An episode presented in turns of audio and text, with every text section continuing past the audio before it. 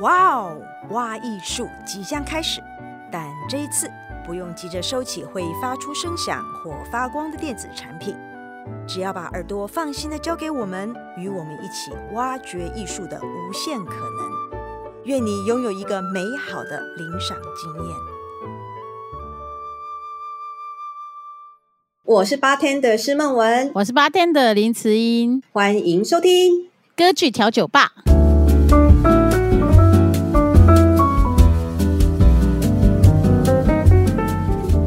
大家好，这是由台中国家歌剧院制播的 Podcast《歌剧调酒吧》。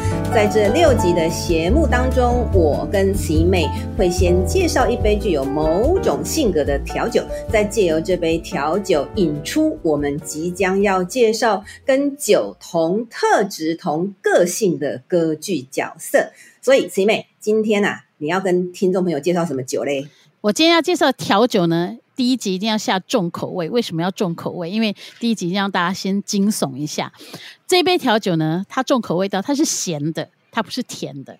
为什么是咸的？因为它是有加上了番茄汁，还有辣椒酱，还有咸酱油。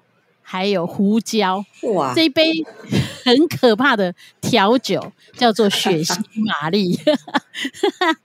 哇，血腥玛丽感觉很强烈。没有，我觉得这这酒的名字这口味这么重哇，感觉我们今天要介绍这两个女性角色很难搞呢。非常非常难搞，因为什么？因为血腥玛丽它的基底是伏特加，所以表示它的味道是非常强烈的，它的酒精浓度是非常高的。可是它又是咸的，我们知道什么是咸的？鲜血是咸的，所以叫血腥玛丽。所以今天介绍的两个角色呢，都是有血腥的成分在里面。那我们今天要跟听众朋友介绍第一个邪恶女是谁嘞？第一个邪恶女，或者是说血腥女，是卡门。这个卡门，我稍微来简单介绍一下卡门的背景好了哈。呃，卡门是这个法国作曲家比才他在一八七五年的作品。那卡门的这个剧本呢，是改编自法国作家梅里美一八四五年的同名小说哈。那这个背景是在西班牙的塞维亚，在当时十九世纪法国流行大歌剧。慈姨妹解释一下大歌剧好了。大歌剧是这样哈，大歌剧呢，它有几个要素一定要参与。它既然叫大歌剧，所以表示它是非常大。什么大呢？也就是说，它的长度非常长，至少要四幕以上才能叫大歌剧。四幕，所以非常长度非常长。嗯、然后合唱团很大，乐团很大，场景很大，包括布景、服装都是非常华丽的哈。那最主要是他的故事很多都是呃关于王公贵族或者是历史事件或者是神仙，反正就是各种的，就是呃华丽你可以想象的东西。还有最重要一点是台上一定要有芭蕾舞，所以呢，当时的人一听歌剧呢，听大歌剧就是准备在那边耗很长的时间，但是他们很享受那个，就好像我们去看史诗级的大电影是一样的道理。但是这个比才卡门却是一部喜歌剧，哎。所以这个这个大小的格局应该是差很多吧？对，但喜歌剧不见得是喜剧啊。法式喜歌剧呢，它的这个比较嗯、呃、有别于意大利喜歌剧，应该是他们在宣叙调的地方是用口白，就是用说话的方式。对，没错。所以，嗯，在我们在卡门里面听到的对白全部都是法文，就是像我们一般在像我们现在在讲话一样吧？对，没错，它就是台词，它有点像是，比如说，呃，轻歌剧也是这样子的风格，对白不是用唱的。嗯，那当然，卡门比较特别，因为卡门后来因为不是每个人都能够讲法文，所以说后来有另外的人帮他加写了，把它写成用唱的宣叙调。这个比才卡门，我想他还有一个，我想大家都很很喜欢、很迷人的地方，就是他的异国情调吧。因为这是法国的作曲家写的一个充满这个西班牙风味的作品。那我就稍微简单讲一下，当时在这个浪漫时期，哈、嗯，这个异国风格可以说是一个艺术上的潮流吧。所以大家对于那种嗯嗯异国风貌，就是很陌生的这样子的。呃，文化啦，他们觉得很有魅力，所以这个异国元素啊，就是你看很多文学啦、画、呃绘画啦、音乐家都非常喜欢这样子很不一样的审美品味嘛。这些来自这个远方这个这个陌生的文化魅力，所以就很多这些创作者都很对他们来讲，是完全非常吸引他们，很时髦的风格。没错，就算晚期一点的普契尼，其实也写了很多跟这个东方有关系的哈，譬如说蝴蝶夫人，或者是说。杜兰朵哈，到他最晚期的杜兰朵，其实这都是呃，先有小说，嗯、就是把东方的故事，把它好像写了一个东遥远东方国度的故事，然后小说，然后有人写成剧，然后才写成歌剧，所以当时的人是对这个很着迷的。嗯。好，那再来就这个比才卡门啊，也是可以说是音乐史第一部这个写实主义的歌剧。诶，那慈姨妹来跟我们聊一下什么是写实主义吧。好，写实歌剧之所以不同于之前的歌剧，哈，我刚才有讲过，就是说之前的歌剧，我们讲到说他们有这个都是讲王公贵族的故事嘛，哈，然后讲神仙的故事，所以一般人会觉得说啊，这个歌剧跟他们没有什么实际的关系，而且台上大家都很优雅，你知道。就是贵族不可能发生什么粗暴的事情，可是呢，卡门是第一部的原因，是因为卡门写的故事是工厂女工的故事，而且是生活非常低下阶层的吉普赛人。那一这个。在台上还活生生血淋淋的演出这种谋杀啦，这个砍人的戏码，没有砍人啦，就是戳人的戏码。那这种这种东西对于当时来说呢，就是非常的呃惊悚，就是他想说哇，然后大受欢迎，因为就好像你现在忽然间看到那个八点档，大家打巴掌这种状态，你第一次看的时候会觉得哇，这样子也可以，看起来好爽。就是这种感觉。卡门呢，她是一个卡门，她是一个风情万种的工厂女工，然后大家男人看到她就是销魂。对对对对对，然后呢，因为她很有魅力啊，那所以女生也都会很嫉妒她。那她在跟跟工厂女工打架的时候呢，就。被抓走了，这就被一个警察抓走人，当地的这个驻驻警。那这个警察呢，就是有点喜欢他，所以他就勾引这个警官，就说：“那我跟你在一起，我们两个偷渡，你就放了我吧。”所以这个警官呢，就跟他偷偷的跑掉了，然后就把他放走了。殊不知，这卡门、啊，是一个崇尚自由的女性，她完全不能被同一个男人，她没有办法跟同一个男人相处太久，所以她向往自由，所以她很快就投怀送抱别的男人喽。其实这中间有一个关键呐、啊，关键就是呢，因为他觉得爱情至上，卡门是这样觉得，所以有一天呢，他就是在跟这个唐荷西两个人在这个浓情蜜意的时候呢，就唐荷西忽然听到这个号角声啊，然后他就说、嗯、不行不行，我现在一定要回去军营。就卡门就生气，他就觉得说我跟你在一起，我还跳舞给你看，结果你居然为了一个，那你就回去好了。所以他就有点嘲笑他，从此他对唐荷西的这个想法就是有点不屑他了。哦，就是有一点，就是踩到他的地雷之后，嗯、哇，你这个男的我就对，没错，这个、没错。他因此很快就爱上了斗牛哥。那你要不要慈姨妹？斗牛哥这个角色在当时这个西班牙有什么样的社会上面的这个地位啊？哦，斗牛士啊，斗牛哥就跟巨星一样，就天王巨星。因为什么？因为那当当时的当这个我们知道西班牙这个。斗牛是非常非常重要的一种活动嘛，哦，那所以那个斗牛哥呢，他如果每次斗牛他都赢啊，然后所以他在当地就是天王巨星，所有的女生都会投怀送抱，就是就非常非常爱他。哎，这个这个就是像足球的明星 C 罗一样，哎，对对对，就是一样，然后都会吸到一些美女，C 罗吸到美女，哈哈。那所以呢，这个这个 C 罗不是 C 罗，斗牛哥，这个斗牛哥呢就看上卡门，对。这个看上卡门，那卡门当然这个时候因为也对唐荷西感到非常厌烦了，所以他就抛弃唐荷西，跟斗牛哥在一起了。所以后来呢，这个唐荷西就因为受不了这个心中的妒火，所以他就把卡门给杀了。我只能说，唐河哥的唐河哥是谁？唐河哥是谁啊？唐河西哥，对，他的他的 EQ 太差了吧？对，其实他这个角色在那个戏里面的个性就有一点点这样哦，他是其实是有一点点的这个妈宝，嗯，因为因为他其实是非常孝顺的啊，但是呢，他本身比较懦弱嘛，所以一开始卡门勾引他的时候呢，他就很快被他勾引到了。那事实上，他本身是非常循规蹈矩的人，那但是你知道，你要知道这种压抑性格，就是他一旦反叛，他那个内心那种反骨的那种反社会的那种那种个性一跑出来，你就很难压抑下来。所以他其实跟现在很多时候有些情杀的案子也是一样啊。嗯，就是有些男的有没有？他平常你看他好像乖乖的没什么，可是他那个嫉妒心一起来的时候，他就把他的情人给杀死了。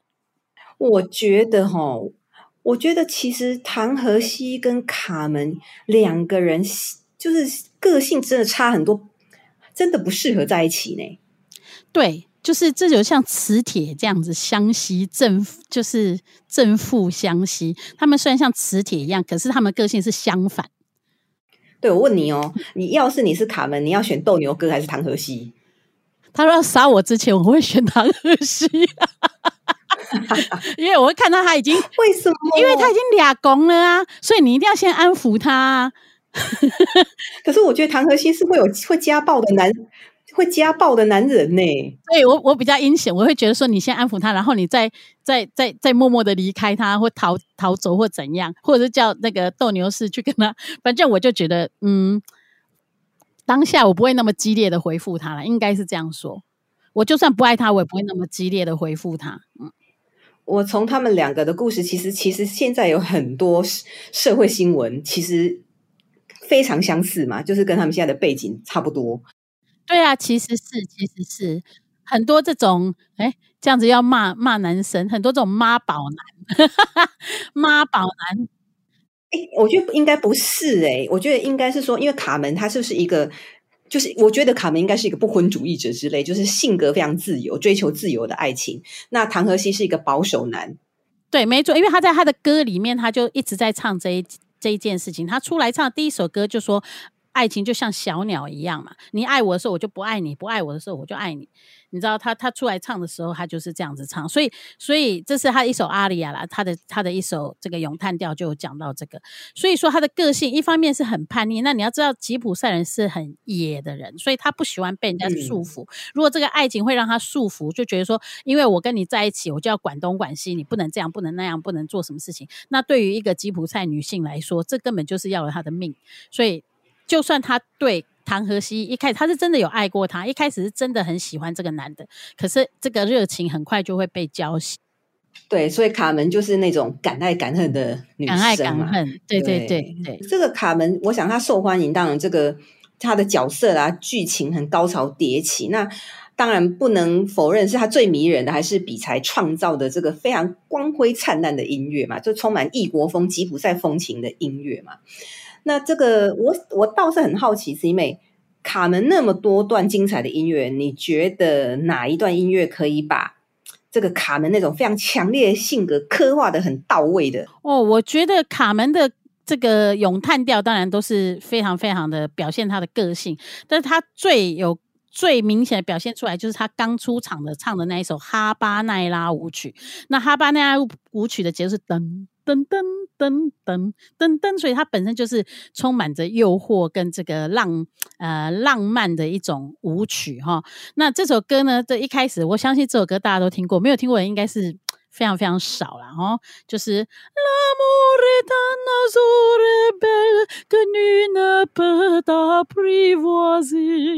这首我相信大家都听过，对不对？对，慈妹，你有听过中文版本吗？叫做《爱情就像一只野鸟》。我知道是罗文唱的，香港歌手罗文。其实这真的很受欢迎，张惠妹也唱过啊。哇塞，张惠妹也唱一首，也是也是用这个卡门的这个咏叹调，爱情、嗯、爱情就像一只小鸟的这个咏叹调来来来来写的啦。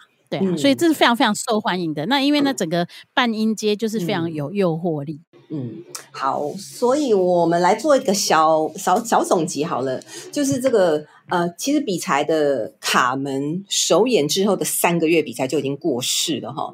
那、嗯、所以很可惜，比才没有看到这个他卡门最最成功、最辉煌的时候。那我我想这部歌剧它还是很具时代性嘛，因为比才的卡门把法国歌剧从呃，原本很消遣娱乐的题材，然后提升到这种很刻画这样人性矛盾啊、冲突，然后跳脱这神话历史英雄主题的这样子的一个一个性质哈。但很可惜，比才看不到啦。对，卡门对于整个歌剧世界的影响是非常大的，甚至到现在，他还是不要说对歌剧世界的影响，他对于流行歌曲、电影各方面，他都是有非常深的影响，而且现在也是各大歌剧院经常上演的曲目。很可惜，他就是没有看到这么受欢迎的时候。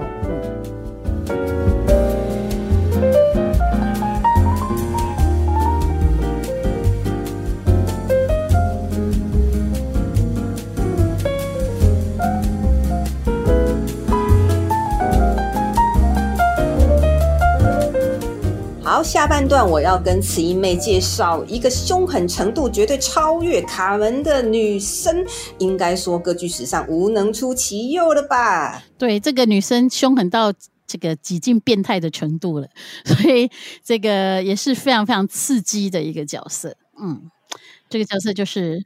噔噔，莎乐美。好，那我就稍微简单介绍这个莎乐美是德国作曲家理查史特劳士在一九零五年的作品哈。那他可以说是呃这个 Richard Strauss 第三部的歌剧。那前两部歌剧他都还蛮失败的啦，因为大家都觉得很多华格纳的影子哈。所以他的第三部歌剧的灵感呢是来自于一九零二年他到柏林。看了这个非常伟大的作家王尔德一八九三年的戏剧，同名戏剧就叫《莎乐美》哈、嗯。那王尔德这个《莎乐美》是改编自圣经故事。那我觉得王尔德又又改编，把那个莎乐美的性格改成非常任性无知，然后就是那种自我感觉很良好的这个悲剧人物嘛。没错，因为圣经圣圣经里面其实没有怎么讲到莎乐美这个人，嗯、等于说这个算是外传。所以他特别把里面，他只有稍微提到，就是说这个西律王的宫廷里面有很多这种淫乱啊、乱伦的事情，只有稍微提到这样而已。那但是王尔德就从这个等于说他自己发挥他的想象力，所以把莎乐美这个角色弄成是一个经典，这样。对，就是自我意识很强烈，但是对我来讲，我觉得她是一个非常愚昧的一个少女吧。好，对对，青 少女，对青少女。好，这个莎乐美的故事呢，就是莎乐美她妈妈后来嫁给西律王，所以就西律王就变成她的继父。可是呢，因为她很青春，然后西律王就非常的觊觎莎乐美的肉体，然后对她就常常会有一些就是有点轻浮这个举动跟话。那所以莎乐美就非常不开心。那这时候她就听说呢，宫殿里面他们抓了一个先知啊，这个先知呢，因为就一直谴责他们这个。宫宫殿里面非常淫乱，那所以呢，这个先知就被西律王给抓起来了。可是西律王虽然抓他呢，可是他很怕这个先知，他又不敢杀他，你知道吗？因为他觉得你是神的神派来的人，我万一杀了你，我被被天谴怎么办？那所以呢，这个莎乐美就很好奇嘛，这个先知长什么样子啊？然后呢，所以他就请人家帮他带到监狱里面去看。结果呢，这个先知呢就非常正经啊。然后呢，莎乐美一看到就迷上了，就觉得说哇，先知好帅哦，你知道，就像那种少女莫名其妙就迷上一个男人这样子。然后天哪，不是，这你这样讲啊，莎乐美很像花痴欸。是，她是有一点哦，因为我其实西其实那个施洗约翰啊，就是这个先知对他讲话其实是一直非常严厉。对啊，他是一个圣人啊，施洗约翰是一个圣人，对，是不苟言笑的。然后，然后可是莎乐美就莫名其妙，也许他在这个宫殿里面压抑很久。因为我觉得应该是说他对爱情好奇，然后这个人又不苟言笑，他更有兴趣。对，他就得不到的就又更棒。嗯、所以呢，这个。当施洗约翰呢，这个有点斥责，就得斥责他的时候呢，嗯、他就他就啊、呃，反正他就要一直要求说，那你让我摸一下好，那你让我亲一下好了。其实这在讲就是这种情欲的觉醒啊。然后呢，可是呢，这个因为施洗约翰都不理他嘛，那所以呢，莎乐美就非常非常难过，想说我要怎么办呢？那这个时候呢，因为宫殿里面啊，就一个宴会。那宴会里呢，这个西律王又提出了一个不合理的要求，他就要求沙乐美跳舞给他看。跳这舞不是一般的舞，叫做七纱舞。这为什么叫七纱舞？就是这个女生身上披着七层七层纱。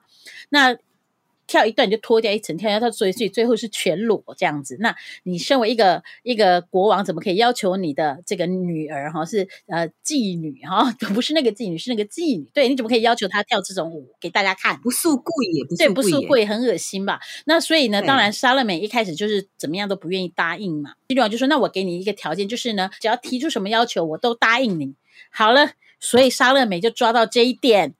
他就答应，他就跳了这个非常猥亵、非常色情的七杀舞。对，结果他要的是什么呢？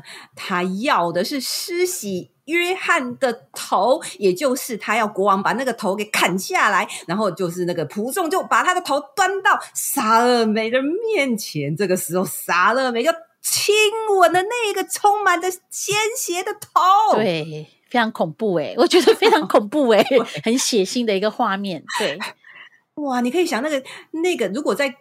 歌歌剧真的在演歌剧的时候，真的是一颗头，然后流着鲜血，然后莎乐美的身上染满的那个鲜血，我的妈呀！对，然后就一直亲他，就说你现在是我的了，这样就是，而且唱那个歌词非常的，那叫什么占有欲非常强啊，嗯，这根本就惊悚片啊！但所以他后来就有点心理变态嘛。其实那个时候都很流行这种啊，就是有点心理表现主义的这种这种。对，二十世纪初期的确是这样，对对对，对，哇哦，精彩精彩！嗯对，嗯，所以后来西律王就把他杀了，因为就是你知道吗？你就说这个女孩子现在也太可怕了吧，所以就把他杀了。可是也不想想看自己多么恶心。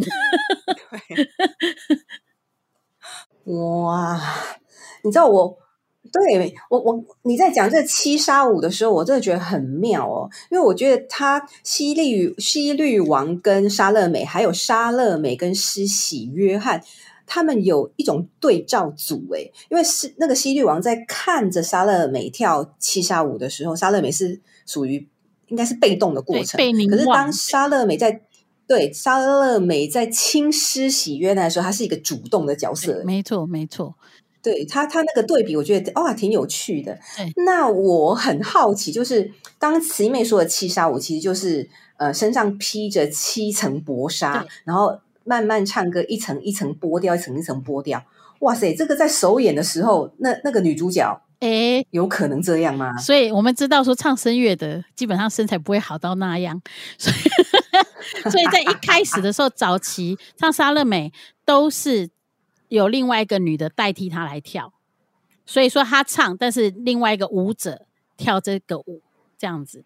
但是呢，近代因为有一个叫做 Maria Ewing 哦，Maria Ewing 是个黑人女歌手啊，非常身材非常棒，所以她决定，她说我不需要舞者，我要自己跳。所以到最后他是全裸，这在 YouTube 上面都可以找到哦，哈。他最后是自己到最后脱掉他身上最后一件衣服，当然那是现代版，所以他就把他的洋装脱掉这样子，但是就是全裸站在大家面前。那自从他以后呢？这个呢，所有的制作大部分啊，不能说所有，因为台湾其实几年前也做过，也没有脱。但是呢，就是 这个在台湾脱了，可能会引起这个味道人士会抓狂吧之类。然后呢，但是呢，在呃欧洲或者在欧美的现在大部分的制作里面呢，都很希望就是我们的莎乐美是自己亲自裸身上阵这样子。嗯，所以现在的女歌手们都要去把身材练得非常非常好。对，我是看过一个演出，是她身上是绑那个七条沙带在手臂上，哦，所以她就唱完就把那个手上的沙带就拿一条掉，拿一条掉。那这样不太诱惑吧？对，对，对。那我想这个角色的难度哈，对于你们这些唱歌的。这个女歌手来讲，应该是难度很高吧？应该不输华格纳的布伦西德，或者是没错这个不契尼的杜兰朵公主。没错，她的要求其实是这样，就也就是说，这个角色之所以难呢，就是说你必须，因为她是少女啊，她才十几岁而已，所以你必须是少女的外形，嗯、至少要远远的从舞台上看起来要很像，所以身材各方面要是，但是你的声音要像 Brynhilde 这样子，就是说你是要戏剧女高音才能够唱出这个东西来。那因为它的它里面有很多非常呃高非常那个音域音域非常宽的这个这些段落，然后你要对抗乐团非常大的一个编制哈，所以是然后你必须你的肢体也要漂亮，也就是说你要能够跳舞，所以这些要求林林总总，其实这个角色真的是非常非常困难。其实哈，是呃莎乐美，我想她不是一个太容易。聆听的歌剧，就是如果你只是一个歌剧爱好者，你喜欢听莫扎特，嗯、你喜欢听 Rossini，、嗯、你可能会觉得 Richard Strauss 的莎乐美真的不容易聆听。对，因为因为一方面他的音乐他已经开始走向这个现代音乐的这个这个路了嘛，那那等于说对于习惯听传统和声跟这个一首一首歌曲的人来说，他会觉得说，哎，那个音乐上面太过于近代，也就是他不习惯那个比较前卫的声响，这样子。所以对于刚开始入门的人来说，他我觉得说这个对他来说刺激会有点太大。嗯，我自己是很喜欢在莎乐美她跳七杀舞的那段音乐哈，我觉得理查·斯特劳斯把那种非常诡异的那种诱惑感描写的很好，然后某种程度我觉得音乐写的非常美，然后嗯，很歇斯底里的感觉，然后尤其是到最后他捧着那颗头颅的那个音乐。哇，那个那个音乐配器哦，因为因为理查·史特劳斯的配器就是非常厚重，嗯，所以它有那种非常官能性音乐张力的展现。哇塞，这真的是很精彩哎、欸，对，孟文，你知道吗？在最后他唱完这个亲吻施洗约翰的头之后啊，有一小段，然后接到那个中曲，就是他希律王开始讲说要杀他之前，有一个和声是被称作史上最难听的和声。琪美，我觉得我们。应该把我们今天讲的音乐，然后放在官网歌剧对歌剧院官网。嗯嗯、那如果有兴趣的朋友，就可以对可以可以听，对，对就可以去去连接来听。对，对，所以，我们今天会把我们刚刚讲比才卡门的爱情像野鸟，嗯、还有这个这个七杀舞，还有你刚刚讲最后的那个史上最难听的和弦，我们把音乐找出来，是一个非常恶。对非常丑陋的和弦，故意放在那边，就是让你听到以后心里会大惊，就想说，你要想想看，那个时代的人在那个年代都没有听过这么难听的和声，会觉得哇，这根本噪音。可是史特劳斯就是故意制造一个效果，对。然后还有七杀五的那个、嗯、那个主题，哒哒哒哒哒，那个这个也是非常棒，对，oboe 吹的那个嘛，对。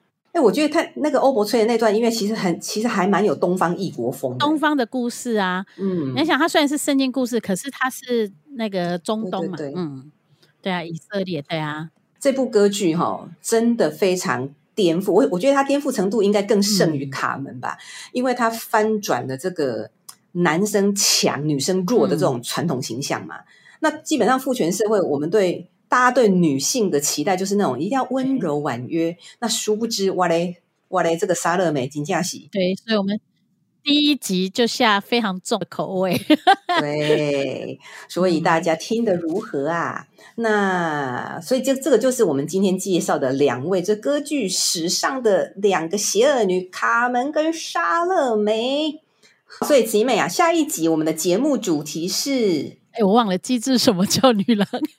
哎呀，机智聪慧啊，机智聪慧俏女郎，好好，再一次，好好好好。那慈美啊，下一集的节目主题，我们即将要介绍机智聪慧俏女郎。对，我们要介绍两个机智聪慧的俏女郎哦，请大家记得收听哦。那我们下集歌剧调酒吧见了，拜拜，拜拜。